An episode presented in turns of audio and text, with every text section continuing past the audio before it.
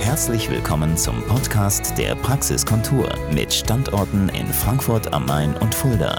Rund um alle Themenbereiche der ästhetischen Medizin.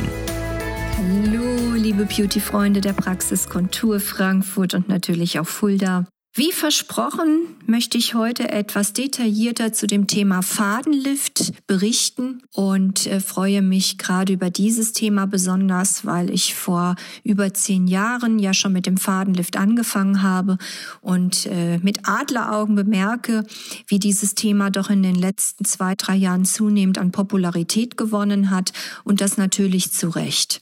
Ich will noch mal kurz berichten, was meine Lieblingsfäden sind. Das sind nämlich die Fäden, bestehend aus Polydioxanon, abgekürzt PDO, die Haken innehaben im Fadenverlauf. Und diese Haken bewirken bei guten Herstellern zum einen die Reposition des Gewebes, also ein Lifting-Effekt und ein gleichermaßen auch Fixieren des abgelifteten Gewebes. Damit bin ich auch in der Lage, Hängebäckchen zu behandeln, schlaffe Hälse. Ich kann äh, die Augenbrauen anheben sei das jetzt das reine Augenbrauenlifting, was auch gleichzeitig ein Stirnlift beinhaltet, sei es die seitliche Komponente des Auges, die ich anlupfen möchte im Sinne von Foxy oder Bella Eyes, was ja sehr beliebt ist aktuell. Und man höre und staune, ich kann auch Nasen damit begradigen und auch die Nase ein wenig nach oben lupfen im Sinne einer kleinen Stupsnase.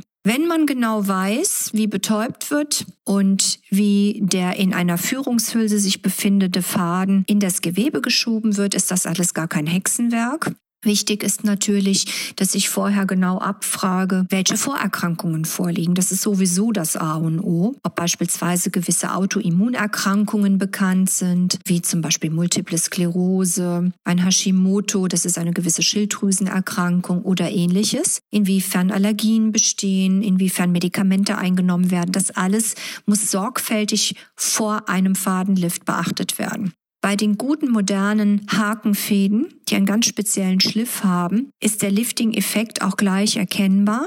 Allerdings durch die Neubildung des Kollagens haben wir einen nachhaltigeren Effekt, der sich über die nächsten sechs bis zehn Wochen etwa entwickelt. Das heißt, die Haut wird dichter, fester und Insofern ist dieser doppelte Effekt das, was ich daran so liebe. Ich kombiniere das unwahrscheinlich gerne mit Hyaluronsäure und Botulinumtoxin, um somit frische, optimierte Gesichter zu zaubern, die nicht monsterähnlich entstellt aussehen können. Das geht gar nicht bei dieser richtigen Technik, die wir anwenden. Und ähm, viele fragen mich, Nicole, wie lange dauert denn so ein Fadenlift? Nun, wenn ihr schon mal mit Hyaluron komplexere Unterspritzungen habt machen lassen, ist das eigentlich genau das dasselbe. Es werden Fotos gemacht, es wird desinfiziert, es wird mit einem weißen Kajalstift der Fadenverlauf eingezeichnet. Im Fadenverlauf betäube ich, das sind so kleine Betäubungsquaddelchens, damit wirklich nichts wehtut. Und ähm, insofern ist das kein großer Aufwand, sagen wir mal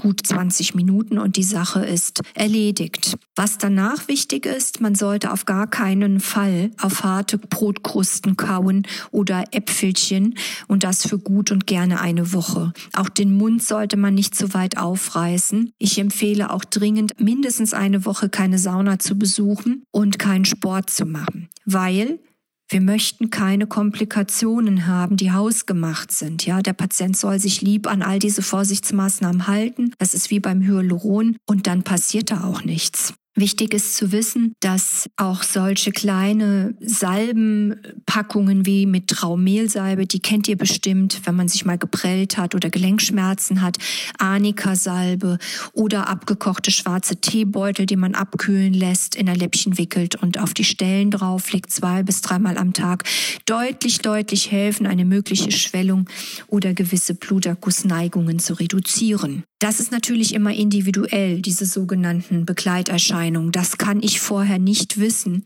ob die eintreten oder nicht und wie das Ausmaß derer sein wird. Aber das Schöne ist, das verschwindet ja gänzlich wieder und wenn ich etwas erreichen will, nehme ich das doch gerne in Kauf, liebe Beauty-Freunde. Also, wer ein natürliches Lifting möchte, die ersten Alterserscheinungen einfach sich wegzaubern möchte, einen nachhaltigen Effekt erreichen will, der ist wirklich bei uns richtig, sollte anrufen, sich beraten lassen und sich auf sein erstes Fadenlift freuen. Ich freue mich auf euch. Bis bald. Eure Dr. Nicole David von der Praxiskontur in Frankfurt und in Fulda. Das war der Podcast der Praxiskontur. Sie finden uns im Steinweg 10 in Frankfurt am Main, in der Friedrichstraße 13 in Fulda, online unter praxis-kontur.de sowie auf Facebook, Instagram und YouTube. Vielen Dank fürs Zuhören und bis zum nächsten Mal.